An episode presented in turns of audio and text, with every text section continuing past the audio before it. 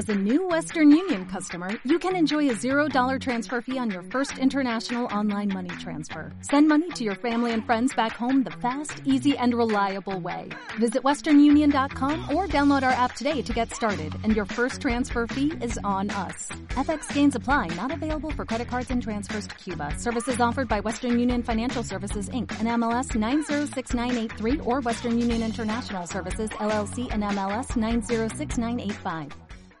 Hola, bienvenidos a otro episodio más de Arre Podcast. Esta vez me encuentro con mi amigo, psicólogo y no sé, ¿qué más haces? y bailarín. Y bailarín. Ah, sí, muy bien, bailarín. Carlos Ceseña. Hola, hola, mucho gusto. Desde este, aquí nos encontramos en el nuevo set de grabación de Arre Producciones. Bueno, no es mío, es de donde trabajo, pero me lo, me lo prestan. Desde este, para producir mi, mi contenido basura. de este, dime Carlos, ¿cómo, ¿cómo estás? ¿Cómo te trata la vida de, pues técnicamente recién graduado, ¿no? Te salimos juntos hace un año de la carrera. Más de un año ya. Ya. ¿Cómo, ¿Cómo es ser un psicólogo recién graduado? Pues se escucha bastante potente, imponente, vaya a decir que uh, un psicólogo, pero sí es dura, es, es dura la situación. Creo yo que como cualquier egresado es dura la, la vida una vez que sales de, pues, las ocho horas, diez horas de, estudiante, de, de, las cuales estudiabas cuatro, seis. Sí. Pero sí, sí es duro, es duro por... Porque siento que la gente ya tiene como que a la idea de que, ok, ya te graduaste, ya sales directamente a tener un trabajo exitoso y si no sales con un trabajo exitoso ya es como que, mm, entonces, ¿para qué estudias? Ajá, algo, algo hiciste mal ahí en Ajá. Y sí es duro porque Tocar puertas es lo más duro. Creo que tocar puertas y que en realidad la gente crea en ti y en tu trabajo, creo que es lo difícil. Eso es en realidad lo difícil de cualquier egresado. Y más como psicólogo, porque existen muchos tabús de te vas a morir de hambre. O, igual, que en todas carreras existe ese, ese estigma vaya de... Sobre todo en Mexicali, ¿no? Cualquier cosa que no sea ingeniería, te vas a morir de hambre. Sí, o sea, una ciudad tan industrializada como Mexicali, si no seas ingeniería o cualquier cosa relacionada a la industria. O algo administrativo. Ajá, te vas a morir de hambre. Y tomándole como plus que nadie, en, en, pocas cantidades, el mexicano, diferentes partes de México van al psicólogo, siento que es un poco más difícil porque erróneamente confían más en la comadre, en el amigo, en unas caguamas, y dices, wow, este tipo de cosas me quitan, pues, mi labor, vaya, y lo hace un poco más difícil. O sea, sí, ayuda, pero es como poquito, ¿no? Ajá, te ayuda a desahogarte, pero el problema va a seguir ahí, o sea. Es como, es como sentirte mal y tomarte un paracetamol. Ajá. Pero no, nunca fuiste al médico y capaz que tienes algo bien duro, ¿no? Pero... Ajá, o sea, es un efecto placebo nada más. Interesante. De este... No, pues a mí también me, me tocó estar así bastante tiempo, o sea, también de... ¿Y qué es un comunicólogo? sobre todo... Eh, igual, igual que el mexicano tiene la cultura de... Bueno, por lo menos aquí en Mexicali no se tiene la cultura muy bien de lo que es la producción audiovisual, la producción de lo que sea, fotografía y todo, todo se les hace bien caro, todo que porque cuesta tanto y la fregada. Entonces, ah, hace poquito tuve la, oportunidad de, por mi trabajo, viajar a, Guadalajara. Y estando ahí, me, encontré con otras personas que se lo mismo que yo. Estaban grabando, estábamos grabando conferencias y vamos con nuestros, pues los que nos habían contratado y los grabamos, los tomamos fotos ahí para lo, lo que te digo, para su propia marca, o sea, para sus redes sociales, TikTok y todo eso. Entonces, yo, yo iba solo, pero te estoy hablando de que ya un solo güey traía de que a 12 güeyes atrás de él. Okay. Uno manejando el de otro manejando cámaras, otro video, foto, otro estando grabando historias para, para subir en ese mismo momento. Y era de que si contrataban a alguien era una agencia. Y aquí pues no hay... Si hay agencias de marketing, pero normalmente pues eh, es un diseñador y ya. Y pues también las, las mismas agencias de marketing tienen pocos clientes por lo mismo de que no se le busca mucho eh, dar darle mucho auge a la publicidad pues. de este, desgraciadamente eso y también lo poco que quieren pagar las empresas para, para cubrir muchos puestos. O sea, me, me, me tocó esa entrevistas en que dicen, ah, community manager, va. Ah, pero también queremos que tomes fotos. Y también queremos que hagas diseño gráfico.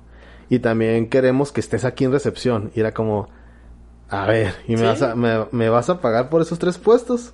Sí, comprendo, comprendo eso. Perdón, perdón. comento lo que... Lo Tú eres el invitado, güey. Ah, ok. Y sí, o sea, eh, parte de la psicología también es eso, porque, por ejemplo, hace poco me estaba dando cuenta que en realidad explotan el título del psicólogo, el llamarlo psicólogo, porque, o sea, es algo que me cuestionó, me cuestioné bastante al momento de verlo, y no nada más en una empresa, en varias empresas que se manejan igual. Decían, una que me, que me, que me causó mucho, mucho ruido fue, decían, solicito psicólogo educativo. Ah, ok ocupamos que el psicólogo educativo haga esto. Y yo, ah, ok, pues tener el control de niños. Ok, eso lo, es lo que hace un, ok.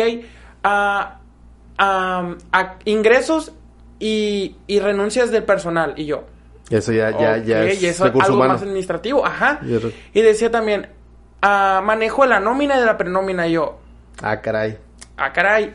Y yo le cuestioné, yo cuestioné al, al, al personal, vaya, que puso la vacante. Yo le puse, oye, disculpa, está solicitando a un psicólogo educativo. creo yo que las funciones de un psicólogo educativo son estas. Me dijo, ah, sí, pero la empresa no quiere cubrir. No quiere contratar a dos personas. Ah, no quiere contratar como un sistema de nómina, prenómina, un sistema de pues administrativo. Yo como que, ah, ok, pero tú le vas a pagar extra al psicólogo por hacer este tipo de, de cuestiones o de cosas que nada que ver con su perfil. Me dijo, ah, no, se te sigue pagando como un psicólogo educativo. Y yo, es a lo que voy, o sea, quieren todo gratis o quieren no quieren pagarlo justo y es como que No, no, no, no, me comentaba un amigo, no quieren departamento de hacer departamentos para eso, o sea, es como quieres crecer pero sin invertirle varo, o sea, también, o sea, y luego quieres un experto en todo y es como que, güey, yo no puedo ser un experto en todo, o sea, yo puedo hacer una cosa muy bien y sé, sé, hacer otras cosas, ¿no? Pero tampoco me estés exigiendo por por todos lados y así me pasó, o sea, acepté un trabajo donde me pedían eh, que fuera diseñador, que así como te dije hace rato, me reclamaban mucho de mis diseños que no les gustaban y yo pues yo no sé, o sea, sé moverle a Illustrator, a programas de diseño, pero no te voy a hacer jale que te hace un diseñador. Y un diseñador no te va a poder hacer jale que te hace un comunicólogo. y, un, y un mercadólogo no te va a poder hacer jale ni que te hace un diseñador ni un comunicólogo. Y así, o sea, no somos máquinas. Y, y desgraciadamente eh, también eh, por la baja oferta laboral que tenemos hay quienes aceptan esos puestos y por eso se siguen haciendo prácticas. De, vez en vez eh, me meto a la sección de Facebook de, de, de empleos y, y, he visto empresas que a cada rato siguen publicando lo mismo porque se les sale gente, no, no aguantan, pues es un lado de la psicología, ¿no? El recurso humano, que al final muchos también piensan que recursos humanos es el que te va a correr, ¿no? Pero creo yo, o sea, como lo tengo entendido, es también tienen que hacer que no renuncies, ¿no? También es debe ser un mediador con los problemas que tengas directamente con la empresa. Ya como lo veo aquí en aquí en Mexicali como capital, siento que recursos humanos en diferentes empresas, bueno, en casi todas hace un pésimo trabajo porque recursos humanos se supone que tiene que ser, ah, como lo mencionas, tiene que ser el mediador entre pues los jefes, el trabajador y él está en medio, él está en medio acatando las las pues, lo que me diga el jefe, pero yo lo tengo que hacer llegar a mis trabajadores de una manera en donde, vulgarmente se va a escuchar, aventársela toda, pero suavecito, donde acepten lo que me están pidiendo sin, sin obligarlos o sin tener que estarles cuestionando como que tienes que hacerlo, tienes que hacerlo. Y no, aquí recursos humanos en Mexicali, a como lo vi en, eh, pues en diferentes empresas, porque también, como lo mencionas, yo también he estado como que viendo los diferentes, las diferentes vacantes que ponen, no sé, diferentes empresas del rubro industrial y creo que es lo mismo, o sea, el, mismo el mismo reclutador que está poniendo la vacante el lunes para el siguiente martes o el siguiente miércoles va a poner la misma vacante porque la deserción laboral algo está fallando que no se está quedando la gente o el reclutador está haciendo muy mal su trabajo en no sé, no mencionarles los pros y los contras que tiene la empresa y pues deciden salirse. No, no, dibuja bien el hombre bajo la lluvia. O sea, a ese tipo de cuestiones digo como que está haciendo muy mal el su trabajo reclutador por ese tipo de pruebas proyectivas que no tienen, les los digo, no tienen validez, no funcionan, no, no, no son aptas para decir esta persona es ah, apta vaya para el puesto porque no tienen validez, o sea, no puedes decirle a una persona dibújame una persona bajo la Biblia, pero si dibuja un relámpago mal, ah no, tiene ansiedad, tiene depresión, o sea, es totalmente irónico y estúpido el, el no darle el puesto a una persona solo porque Bueno, por ejemplo, existe otra que se llama el HTP, que es una casa, un árbol y una persona. Ah, sí, sí, también lo he visto. Donde a la casa, si no le dibujas chimenea, automáticamente tienes delirios o esquizofrenia. A pesar de que dentro de tu contexto las casas con chimenea no existen. Ajá, o sea, es una prueba, es una prueba que viene de Alemania donde en Alemania las casas tienen chimenea. o sea, es, es a lo que voy, está muy descontextualizado el cómo eh, los psicólogos por órdenes o por el mismo manejo que tiene la empresa siguen o ni siquiera son psicólogos. Ajá, o sea, son personas que estudiaron administración de empresas, son personas que por el sueldo que les dan le dicen, ah, ok, te vas a encargar del departamento de recursos humanos. Pero en realidad, cuando va una persona como psicólogo a pedir trabajo y que los empiezas a cuestionar porque personalmente me tocó de que yo les empecé a cuestionar del por qué hacían eso, no tenían respuesta o no sabían qué hacer y preferían decir como que, ah, no, te vamos a llamar. Era evidente que no me iban a llamar porque los empecé a cuestionar y empecé a cuestionar como que el sistema que tenían interno dentro de la empresa. dije, ok, pues no me conviene porque yo quiero venir a hacer mi trabajo como lo sé. O sea, no, igual no quiero venir a ser un Miguel Hidalgo y revolucionar el, el sistema que tienen porque, pues no, pero hay que hacer las cosas bien. Porque si no vas a seguir teniendo los mismos problemas de deserción laboral, problemas internos, problemas externos, todo ese tipo de cosas. nunca se preguntan eso de, nunca se detienen a preguntarse por qué se me sale tanto la gente. O, o, o nunca, como que los, los jefes nunca tienden a decir yo tengo algo mal, algo de... No, es como que no, la gente no quiere trabajar. De este, me, me, me tocó en una ocasión eh, que eh, en mi trabajo que te digo que acepté por aceptarlo, donde, sea, te, hubo muchos detalles ahí, ¿no? Eh, me dijeron, me dijeron que, del típico, el FODA, no, mm. dime tres ventajas y, y, y, tres áreas de oportunidad tuya, pero me dijeron que también dijera de mi papá y de mi mamá. Y luego, y luego más adelante cuando ya tenía un rato ahí, le pregunté al gerente que sí que anda con, con esas preguntas y me dijo, ah, es que es para ver si es real lo que tú me estás diciendo de ti, porque si consigue lo de mamá y papá con lo tuyo, es que eres una, porque eres una combinación de ambos y pues eh, ahí dije, espera un momento, ¿y si no tengo mamá ni papá? O sea, si no tengo papá. Es irónico, es muy irónico. ¿cómo, ¿Cómo validas esto? O sea, ¿qué haces en ese caso? Porque si yo te verlo, es como, entonces ya ahí. Ajá, ya no te doy el empleo porque no tienes mamá, o sea. Tienen que utilizar otro tipo de estrategias, fuentes, porque cuando, una, cuando hay una gran cantidad de deserción, automáticamente los jefes, los de recursos humanos piensan, ah, el dinero.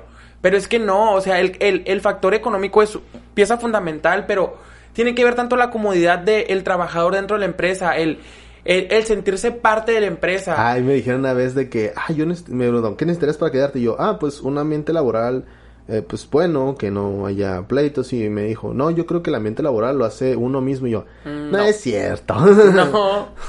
O sea, porque no puedes llegar a un lugar donde, no sé, hay, hay favoritismos, donde mm, hay... Y creo que el favoritismo creo que es la pieza, la, una de las piezas fundamentales en, en quebrar un, un, ambiente laboral, porque evidentemente existen las envidias, existe el que, ah, no, pero es que él tiene más que yo, a él no lo regañan.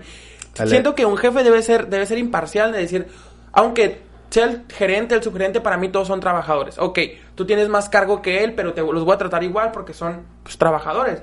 Y siento que no, eso, eso, eh, esa parte aquí en Mexicali, bueno, como lo veo, y a la experiencia que tengo con diferentes pues, instituciones y, y pues empresas, el de recursos humanos hace muy, o no hay, o es una persona que no tiene el perfil de recursos humanos, o en realidad está haciendo muy mal su trabajo. Sí, este, y tan, tan maquilada, tan maquilada tenemos la mente, o sea, de nosotros de esa ciudad que automáticamente en un psicólogo pensamos en un tipo de recursos humanos. Y, o sea, así de por sí está mal, o sea, sí hay trabajo de recursos humanos, pero está mal encaminado, vaya. De este, ahora imagínate si fueras un terapeuta o menos, hay... Ajá, o sea, yo que, por ejemplo, yo que tengo la experiencia ya también de trabajar en instituciones con, con personas con discapacidad, o sea, yo sé que aventurarme al mundo de los recursos humanos iba a ser una nueva, pues, una nueva aventura, vaya, decir, ok, aprender más. Y ya lo hice y digo, ok, son dos rubros muy diferentes, pero a la vez se manejan igual. O sea, a mí como terapeuta me daban muchas funciones que no me, no me, no me convenían o pues no me, no, me interesaba hacer ese tipo de, de, actividades como entregar niños, como cambiar niños, ok. O sea, yo soy terapeuta, yo me encargo de ciertas actividades que a mí en la primera entrevista tú me dijiste, vas a hacer esto, esto, esto, esto, ok. Ya si tú quieres... Algo que me quedó muy claro trabajando en instituciones es... Lo que tú hagas por la empresa, a la empresa no le va a interesar. Pero el día que tú no hagas algo que la empresa está mandando, ahí sí, tú vas a ser el malo. Y creo que sí, eso es... Eso es como que normal para las instituciones que se dedican a este tipo de, de educación especial, que es como, te voy a negrear mucho porque te voy a meter de 8 o 9 niños con discapacidad. Por ejemplo, yo trabajaba con autismo, con, una, con el autismo 3, o sea, son un autismo peligroso, son niños, ah, son personas peligrosas, violentas, que en cualquier momento pueden tener un arranque de emoción y pues, alterarse. Y, o sea, ahí me metían de 9 a 8 niños y era como, ok, lo hago porque a mí me apasiona mi trabajo, pero el que, volvemos a lo mismo, el no sentirme como reconocido por mi trabajo, creo que eso te va quitando un poco las ganas de decir, ¿por qué lo hago? ¿Por qué estoy aquí? Si, siendo que la, la, paga no es la mejor. Y ya ni un gracias. Ajá, ya ni un gracias, como que, ah, ok, lo hiciste bien. Pero si llegaba a ser algo malo o llegaba a pedir como un permiso o algo, es como que, no, o sea, tú estás trabajando aquí. Y creo que, más allá de, de decir como instituciones o creo que es la psicología que tiene el jefe, uno como jefe, bueno, nunca he sido jefe, pero eh, la psicología que tiene el jefe de decir, trabajas para mí, o sea, yo te estoy pagando, o sea, tienes que hacer todo lo que yo, lo que yo te diga, haciendo que ahí es donde tienen que hacer este tipo de clic las personas de decir, wow, algo estoy haciendo mal. Sí, este, yo, yo de hecho una vez sí me, me pusieron de gerente, uno de mis primeros trabajos recién saliendo, fue de que entré como, según era de mercadotecnia, dentro de un gimnasio, de una cadena de gimnasios aquí de Mexicali. Y, y al mes me pusieron de gerente, eh, porque les, había renunciado uno y ocupaba llenar el puesto así de volada. Y yo como, a la verga, no sé nada de administración. Pero me dijeron, ah, eres licenciado. Y, con eso. Ajá, ya con eso. Tienes terminaste una carrera, ya, ya. Eh, y me ponían también a reclutar personal.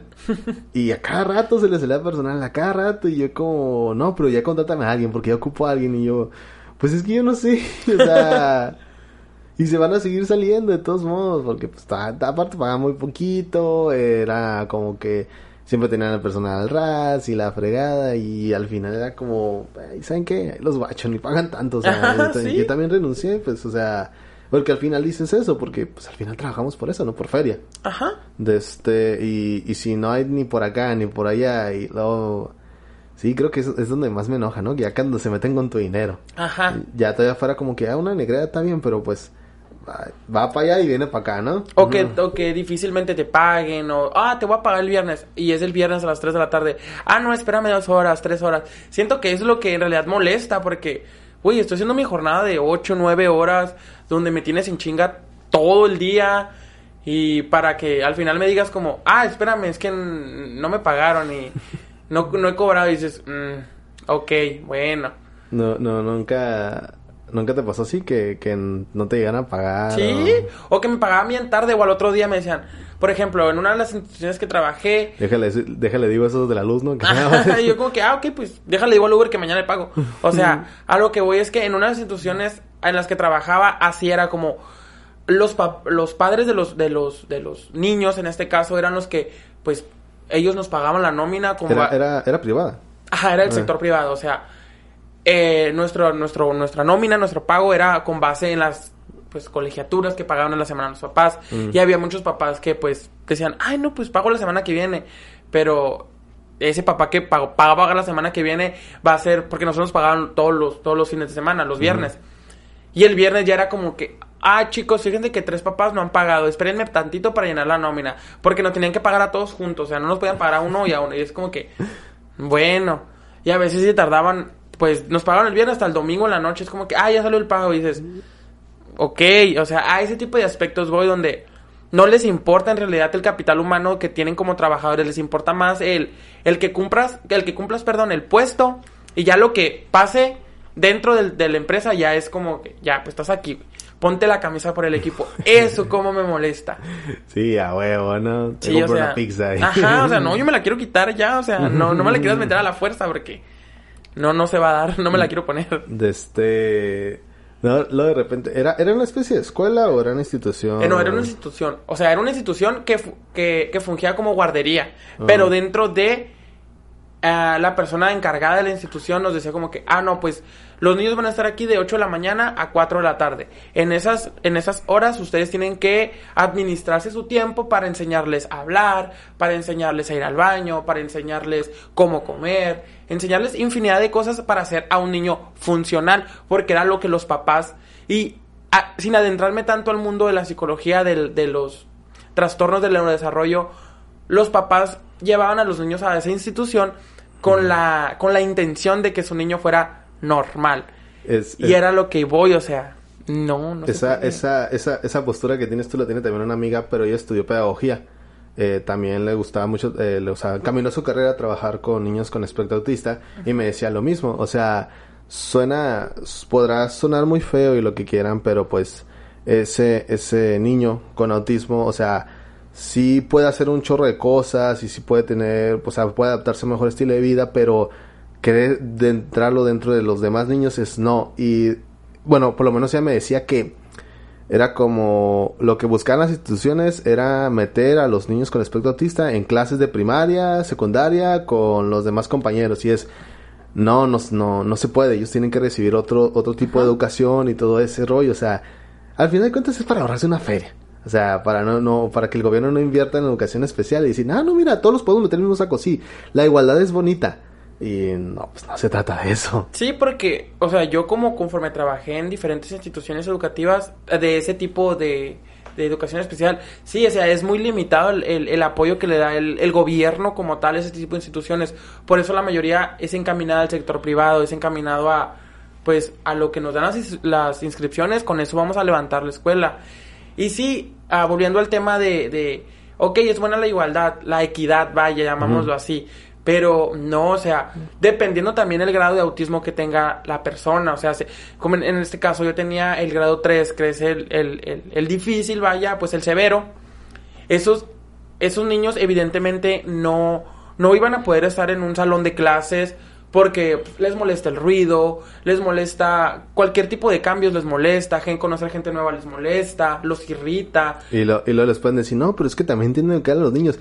Güey, tú no te acuerdas cuando tú eras adolescente, tú querías brincar, gritar, ir para todos lados. O sea Sí, por ejemplo, el, pongamos un ejemplo, un adolescente con el espectro autista, ok, ok, lo queremos meter al, a una secundaria, en segundo secundaria, y el, el primer día, este, este, este menor, vaya, este adolescente, llega y él en, en su cabeza cuenta que son 17 personas, y él va a estar bien, no va a suceder nada, pero al día siguiente llegan 17 más uno que no había ido el primer día que llegó él, ahí se va a alterar todo porque ellos tienen como que todo sistematizado de decir... Mm Éramos 17, ¿quién es él? No lo conozco, me quiere atacar. Y ahí es donde desencadenan muchas, muchas conductas. Un invasor.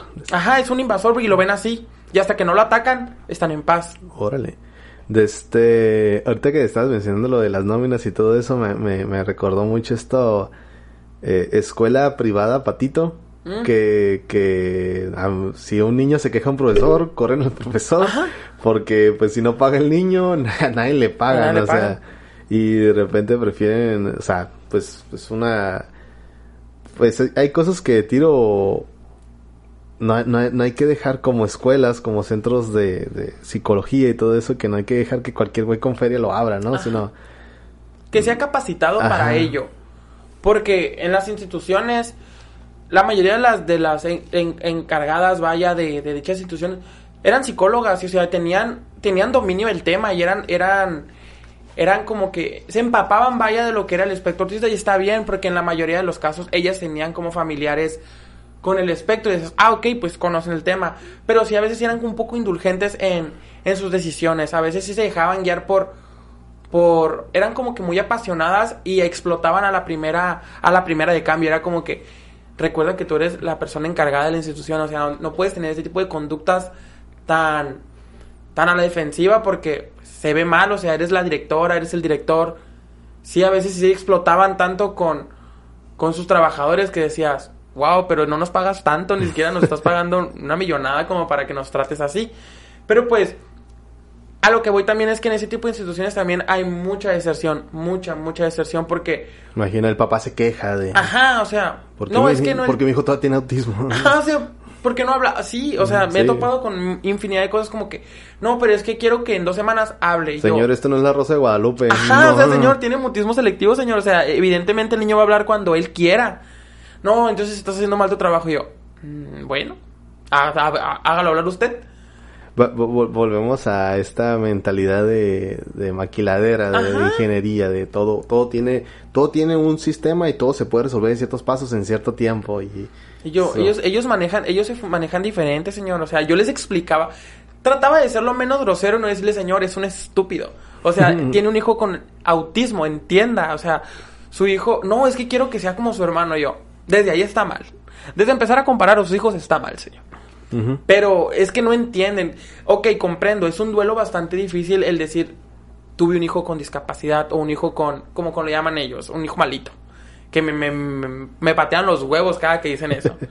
y yo como que, no, señor, o sea, tienen que entender que, ok, sí, pongámosle, Juanito o Miguelito es un niño, sí, con el espectro autismo, no, no, no el, no el severo, el leve o el medio donde evidentemente no tiene, no tiene, pues, ese, ese, esos sentimientos a flor de piel como todos los niños, él no va a demostrar afecto. Capacidad social. Ajá, que, la capacidad social, pues todo, esa área social no la tiene, la tiene muy limitada a, nada. Pues no, traten, no traten como de, de, de forzar que un menor con autismo quiera que, quieren que sea normal o funcional en el aspecto de los demás porque no lo es. Es a lo que voy. Si usted como padre de familia conoce a alguien que tenga, pues no sé, a un menor o a un primo, un sobrino con el espectro autista, le recomiendo que desde temprana edad lo lleven a una institución que sea encaminada a ello, porque no va a haber no va a haber mejor atención que la que brindamos, bueno, la que brindamos los terapeutas en un centro especializado porque con base de esfuerzo y con base de a muchas cosas nosotros podemos llegar a, a lograr que el menor sea funcional. Llegue como a, bueno, en mi caso y sin engrandecerme, pero sí yo, yo lograba que mis, que mis niños fueran al baño, hablaran, o sea, aprendieran a comer, aprendieran a leer, o sea, son creo, cosas... creo que es como que los papás no ven como que son grandes logros para ellos, pues, lo, ven como que, pues, es lo que debería hacer, ¿no? O sea... No, güey, o sea. No, o sea, entienda. Puede ser que agarrar un tenedor sea una gran hazaña para él. O sea, para mí ver que un niño ya ya me pida permiso para ir al baño cuando antes se bajaba el pantalón y hacía, hacía sus necesidades ahí, para mí es un gran logro. Y creo que, creo que más allá de trabajar en una institución educativa, siento que me llevo los logros. Aunque el, el trabajo sea muy difícil, eh, no sé, la cuestión laboral sea muy, muy zarra o los tratos sean zarras por parte de los directivos el, lo que yo me llevo como persona que trabaja con discapacidad es eso, ver los logros. Aunque llegue su papá por él a las 4 de la tarde y le dé la tablet y volvamos para atrás con el niño, para mí lo que haya hecho en el, en el salón de clases, para mí es un gran logro porque son cositas que se te van quedando. Y ya conforme vamos avanzando en el ciclo, yo ya digo como que, a ver, estábamos en esto y así. Pero sí, son los logros, creo yo, Alexis. Muy bien, con esa bonita reflexión eh, terminamos. Vamos a una pequeña pausa. Ya tenemos los 30 minutos de la hora del mamador. este, bueno, la media hora eh, más profesional en estado, pero dejamos con otro tema después del corte. Bueno, continuamos aquí con Carlos. Carlos Ceseña, además de ser un psicólogo especializado en niños con espectro autista, también es un apasionado del el baile. Eh, bailas folclore. Así es. ¿Estás en una agrupación? ¿Cómo se llama? Se llama Ballet Folclórico Cachanilla. Eh, alguna, no sé si gustas mencionar redes sociales para que los busquen. O... Ajá, pues si gustan meterse a la página, está como Ballet Folclórico Cachanilla de Mexicali, Baja California. Ahí pueden pues contactarnos. Si usted es apasionado del baile también, folclore, pues no duden en escribirnos y estamos abiertos a las inscripciones para todos los integrantes. ¿Cuándo tienes ahí bailando?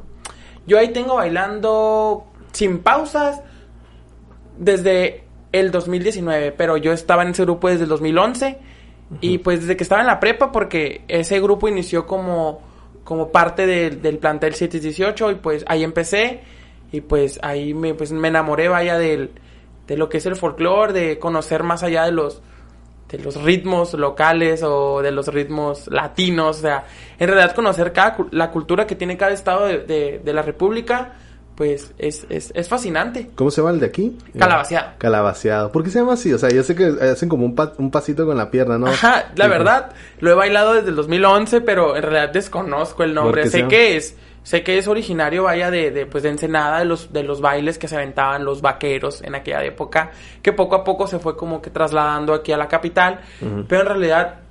Siempre me lo he preguntado también, ¿por qué calabaceados si no tenemos calabazas y Siempre, ese tipo de siempre son historias bien mamonas, son historias de rancho, ¿no? Como que al vaquero le decían el calabazas y Ajá. pues bailó Sí, y como sí. que, mm, bueno. El cala- Ajá, no, es historias así bien de Bien rancho. raras. Ajá.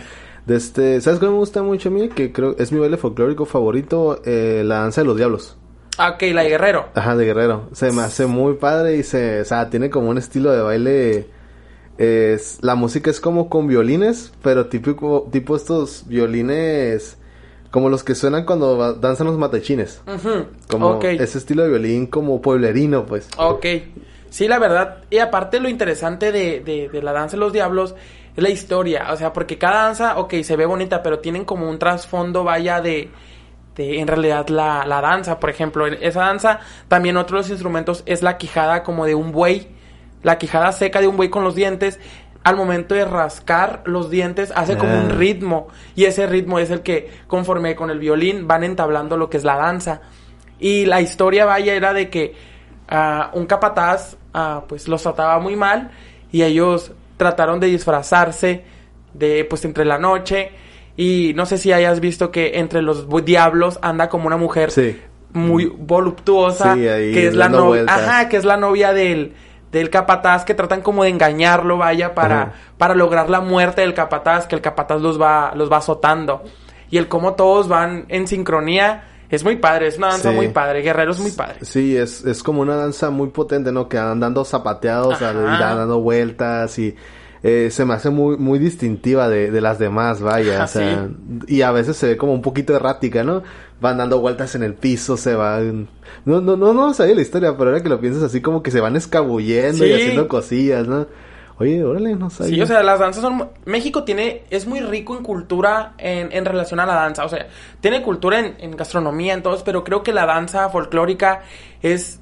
Es muy padre porque cada Ya- estado tiene... Ajá, ya para que digas, cada estado tiene una, Ajá, ¿no? cada estado tiene muchas danzas, danzas muy conmemorativas, danzas... Como la de nuestros vecinos de Sonora, la... La, danza del venado, la o sea, danza venado. es una danza que requiere pues, bastante, bastante, principalmente condición física. Sí. Porque al estar tapado los ojos, dando brincos, o sea, el- No, la, la que está inmortal, la de Colima, Ah. la, la iguana. la iguana, o sea, o sea, la iguana también dar brincos y caer de pecho al piso, o sea, Caen de cierta forma en que no caen directo del pecho, no sé, se tienen con las manos, pero las manos las o tienen sea, muy... quedas arqueado, o sea, Ajá, es- de manera que si no metes bien las manos y no tienes mucha fuerza aquí, te vas Ya a... te vas de pecho. Ajá, te vas a... Sí, pues un panzazo sobre el piso. literal, ajá. Otra de las danzas que, que me parecen como que muy, muy bonitas, hay una danza que se llama Flor de Piña. Es una de las danzas muy bonitas del sur que la bailan puras mujeres, o sea, la verdad creo que es una de las de las que abren la guelaguetza y es una muy muy muy fascinante y pues los invito a que conozcan un poco más de lo que es el folclore mexicano y que conozcan su estado, si no son de Baja California que conozcan su estado, porque así como hay estados muy padres, hay estados muy difíciles, como lo es Jalisco, como lo es Sinaloa, que son muy padres, son muy vistosos, pero su zapateado tiende a ser un poco más complicado que el de otros estados. Mm, más rápido, ¿no? Ajá, es más rápido, más, hay con más cortes, con más brincos, pero sí. Baja California tiene, tiene uno de los folclores más, más difíciles por la ejecución y la rapidez y las patadas, los reiletes con los O- pies. O luego está como la que no sé dónde sea, la, el baile de la bruja. Ok, de Veracruz. De, eh, la que traen una vela Una arriba. veladora, ajá. Sí. De este, que hay lugares incluso, eh, normalmente se amarran la veladora de cierta manera, ¿no? Pero hay lugares donde ya dicen como que, no, por honor, esa madre la traen sin nada, Ajá. ¿no? El ver cómo la vela se les va derritiendo y siguen con la, con la sonrisa, con la caracterización de es un cuadro, es una estampa y la tengo que reflejar de la mejor manera donde el público se sienta, se sienta padre, se sienta transmitida, vaya la, la bruja que es, que es Veracruz. Veracruz también es uno de los estados más difíciles porque son zapateos muy cortos, son zapateos con brincos, o sea, es- desde que la danza requiere un botín dices, wow, es, es esfuerzo, pero una vez que lo ejecutas dices, wow, qué bonito se siente, qué bonito poder transmitir el arte del folclore con mis pies.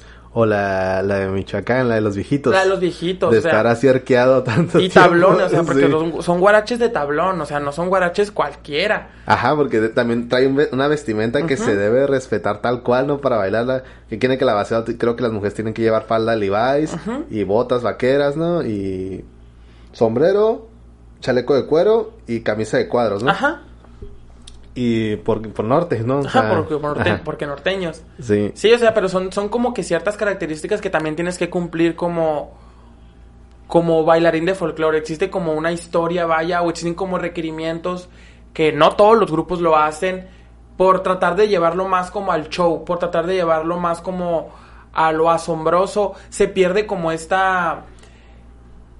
Es, ese, es, esa parte orgánica del folclore de decir, ok, pero es que antes se bailaba así y siempre se ha bailado de esta manera, ¿por qué tratar como en el, bueno, en, en el calabaceado, vamos, llevándolo de esta manera?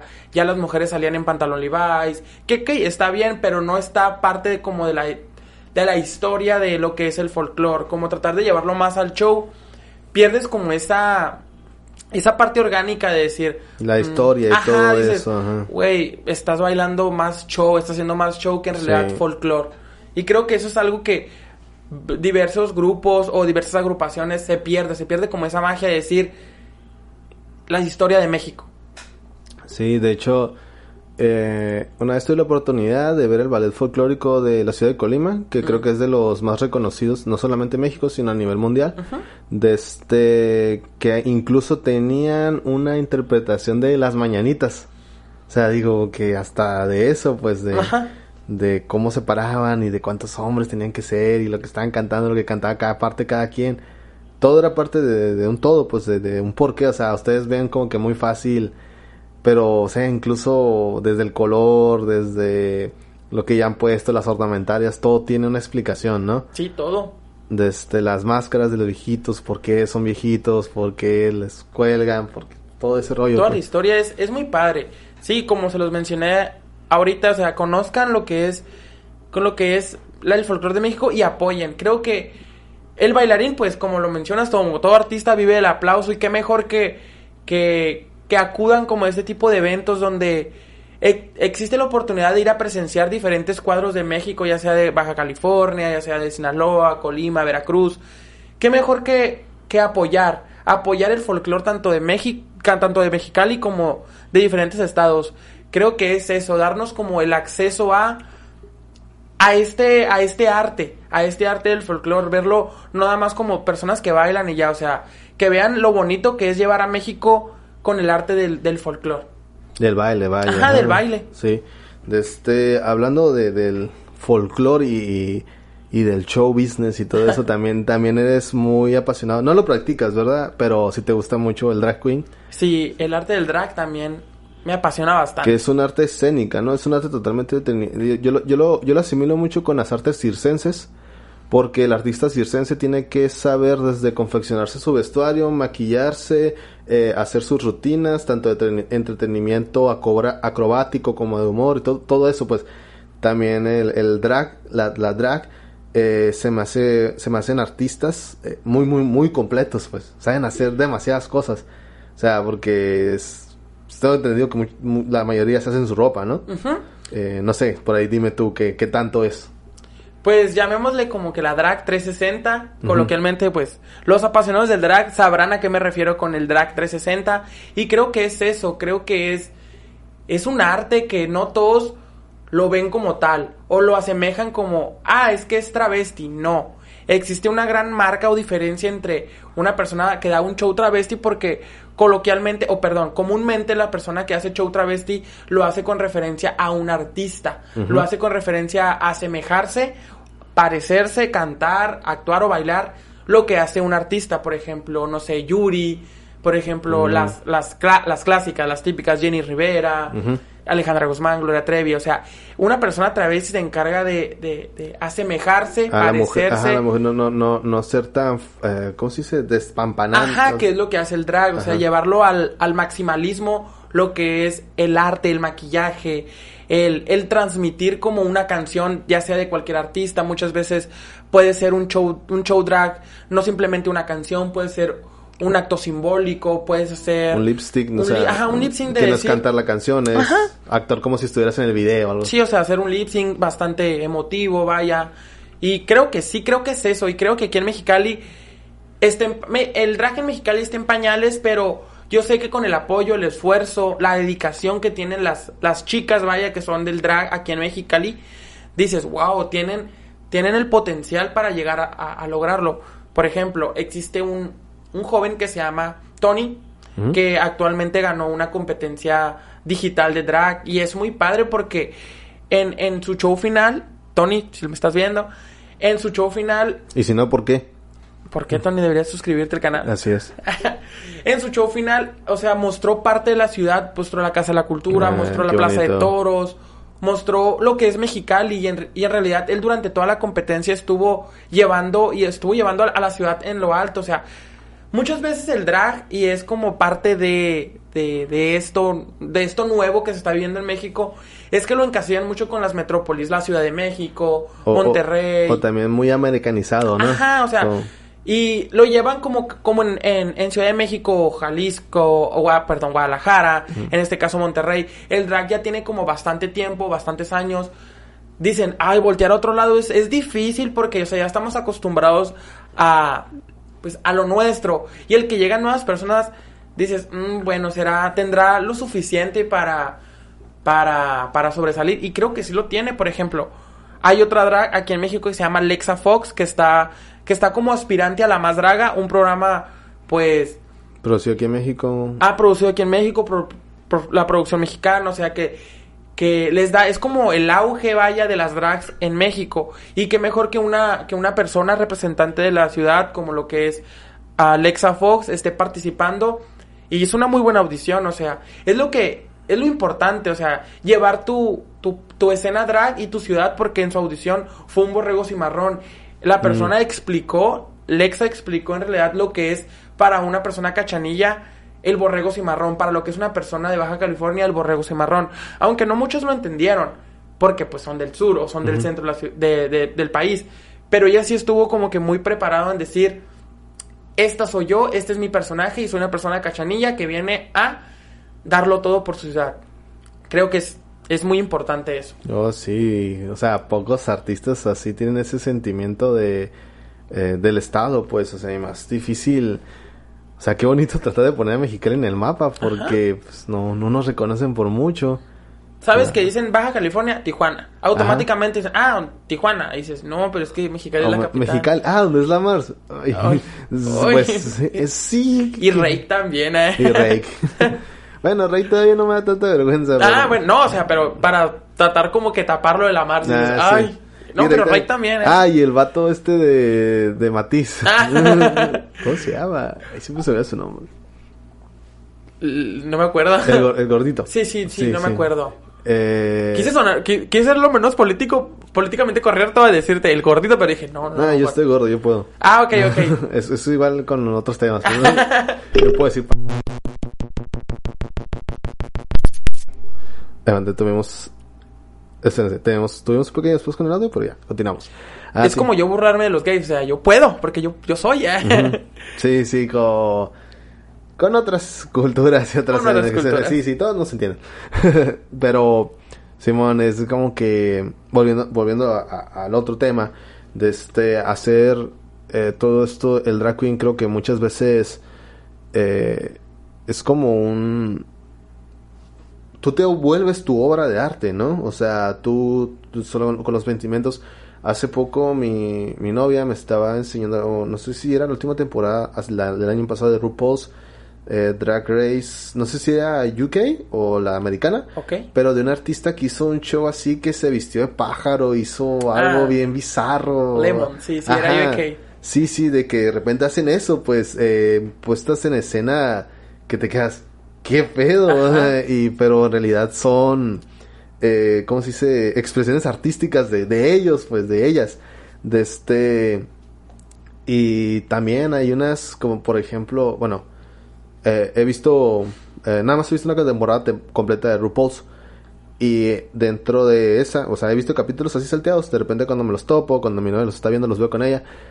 Eh, pero, por ejemplo, donde vi esta, ganaba Bianca del Río. La 6. Que, ajá, sí, la que, la que todos dicen. Y, y, y, y, ella, de este, gana a través de la comedia. O sea, era su especialidad. Ella era una gran comediante. De este, más que bailarina, más que cantante, más que confeccionadora. O sea, ella, ella por eso ganó, por su carisma al final, de, al final del día. Y es, y es lo interesante, ¿no? Te puedes dar a destacar en, en tantas cosas. Y no sé, ¿cómo ves como la escena aquí de, de Mexicali en el drag? ¿Cómo crees que se está yendo?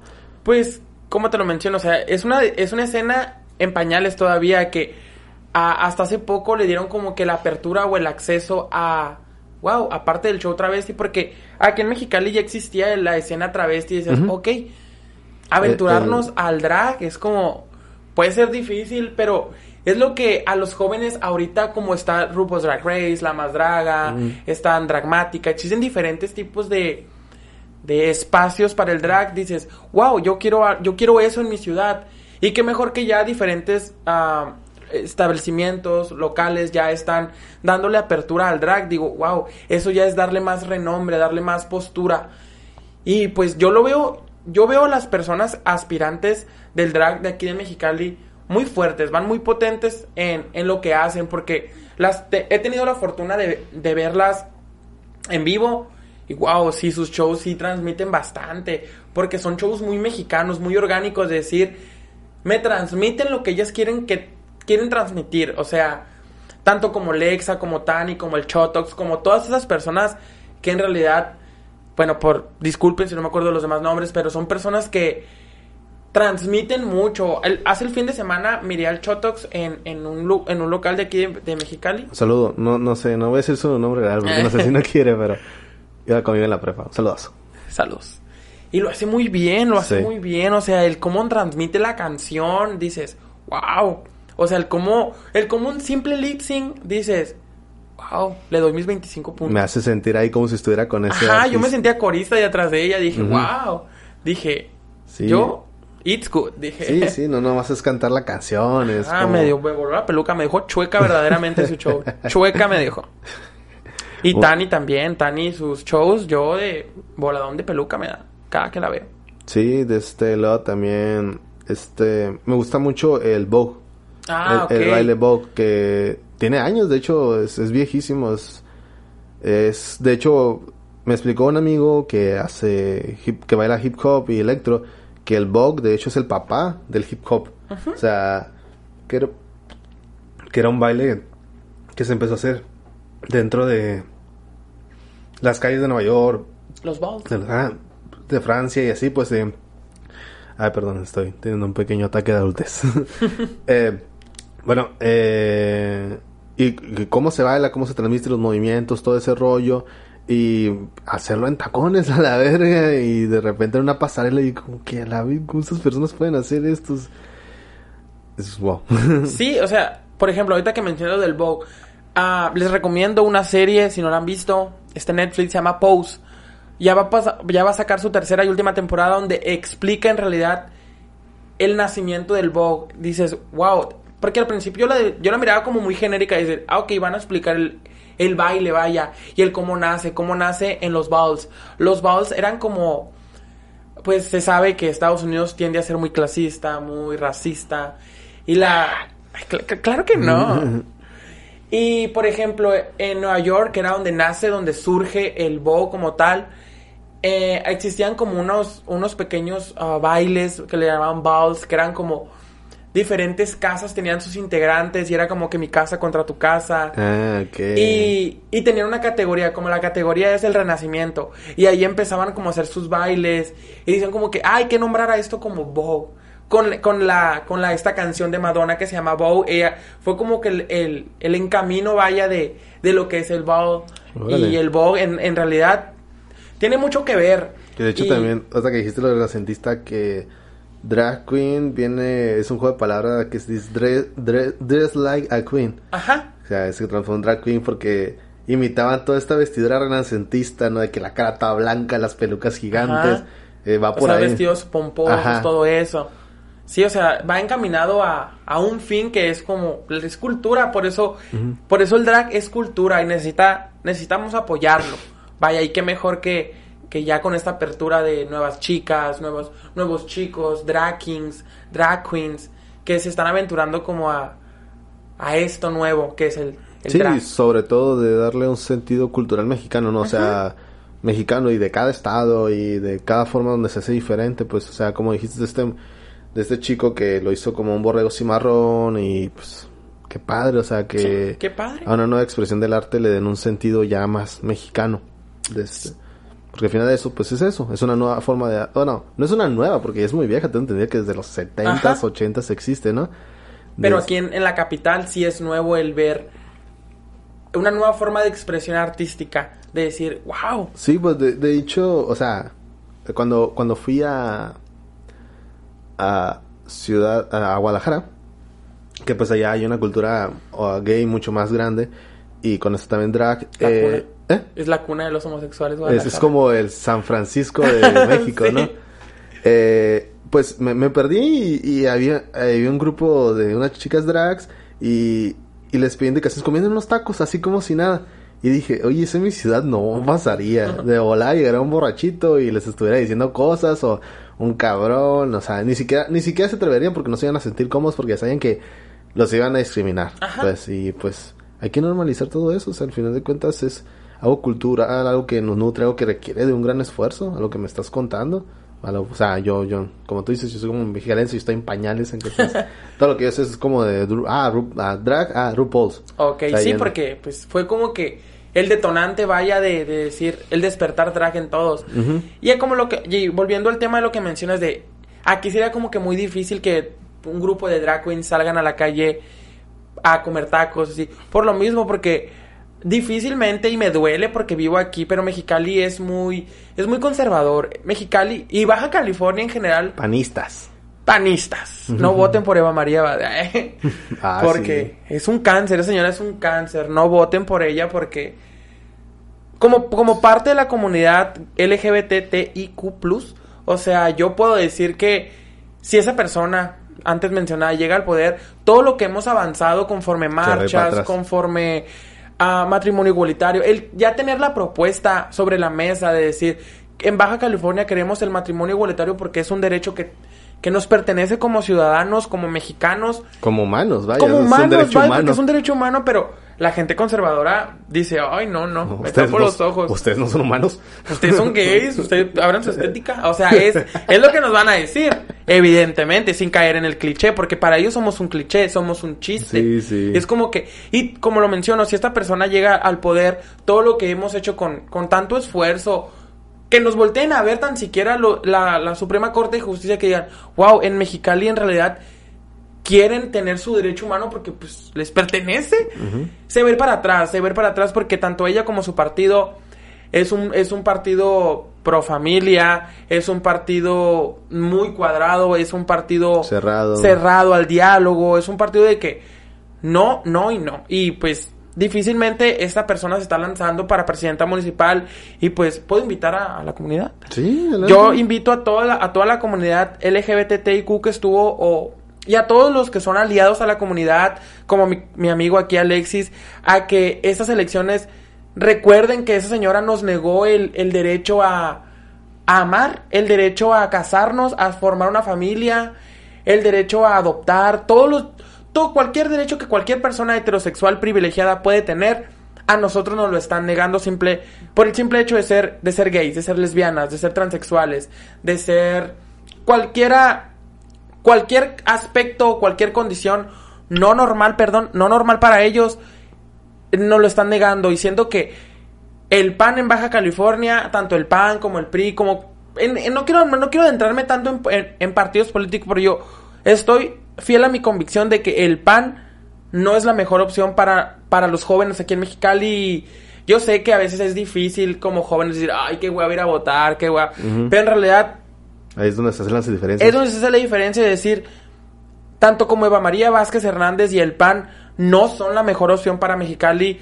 Si usted, señora, si usted, señor, que ven el podcast de mi, de mi amigo Alexis, tienen a un conocido, a un familiar, a cualquier persona que estiman que es de la parte de la comunidad LGBT, no voten por Eva María Vázquez Hernández porque es como ya sentenciarlos a que no van a ser felices, sentenciarlos a que esa señora da, esa señora abre la puerta para la discriminación, abre la puerta para no sé, para cualquier tipo de discriminación, ya sea laboral, ya sea... Para que el día de mañana un ser querido que estimes que sea parte de la comunidad le pase algo mal, o sea, porque... Ajá, porque o sea, tenemos una presidenta municipal que... Sí, dentro de lo político se ven, se están viendo como personas que están aparte, pues, porque yo no los voy a tratar aparte? Ajá, o sea, es a lo que voy, o sea, sí, también... Sí, también ustedes conocen a una chica que, que pues fue abusada y quiere, y quiere interrumpir el embarazo. Este tipo de personas dicen no, no, es una bendición y la tienes que tener. Esta persona es la, la cabecilla, vaya, de la, del, no sé cómo llamarlo, no sé cómo, Santa Inquisición de los pro familia. porque ellos nada más ven desde su privilegio el decir, es que, ¿para qué provocan? Es que para qué abren las piernas. No, no, desde ahí está mal. Edúquense. Edúquense antes de abrir la boca. Edúquense en temas como lo que es el aborto, como lo que es el matrimonio igualitario, porque, sobre, no sé. Sobre lo que es el matrimonio también, porque mucha gente dice, ¿para qué se quieren casar, güey? ¿Sabes las facilidades que te da? O sea, no solamente por amor, o sea, obviamente quieres casarte con una persona que ames, pero también no estar casado y decir, ah, pues voy a una unión libre y ya. Le, se ocupa estar casado para muchas cosas, para muchos trámites, para créditos, para, hacer una vida juntos, vaya. Sí. o sea, para mí como persona LGBT fue muy difícil hacer entender a parte de mi propia familia y lo logré, o sea, me siento cómodo porque sé que lo logré el decirles, a ver, el explicarles, porque también tenía esas ideas de que, ay, ¿y para qué se quieren casar? O sea, es una firma, y yo, ok. Les expliqué de una manera muy concreta el de, ok, si estas personas tenían un negocio y el negocio estaba en nombre de la persona que falleció, el negocio, aunque era de los dos, se queda, se queda todo el negocio, todo el patrimonio que hayan tenido, se lo queda a la familia de la persona que falleció porque nunca estuvieron casados. Aunque fue esfuerzo de los dos, el patrimonio no se lo queda a esa persona. Ok, comprendo, se casan por amor, pero existen muchos trámites. O si quieren sacar una casa, juntar sus puntos, tienen que estar casados. Así es. Y un chorro de cosas, pues, pues, pues técnicamente hacer una vida juntos, pues. Es a lo que voy, o sea, no nada más es un capricho, porque mucha gente lo ve como un capricho de los homosexuales, o como vulgarmente nos llaman de los jotos. Porque, ay, no, es que quieren hacer cosas muy estúpidas que pues pueden estar en unión libre. Ok, señor, pero lo invito a que conozca todos los beneficios que tiene una pareja. O sea, usted como está casado también con su esposa, tienen beneficios juntos. Son los mismos beneficios que yo como homosexual quiero tener con mi pareja. No nada más es un capricho de, ah, hoy me quiero casar. no, no, edúquense.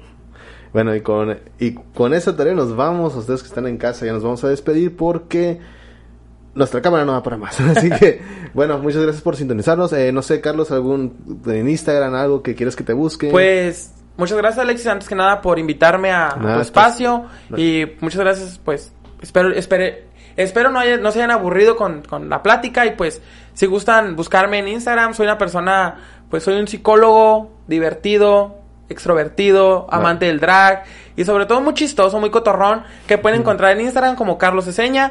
Carlos con doble S. Gracias. Busquen a Arre Producciones, eh, eh, Arre Podcast en Spotify, YouTube y búsquenme a mí como Arre-Alexis en Instagram. Ahí me pueden encontrar.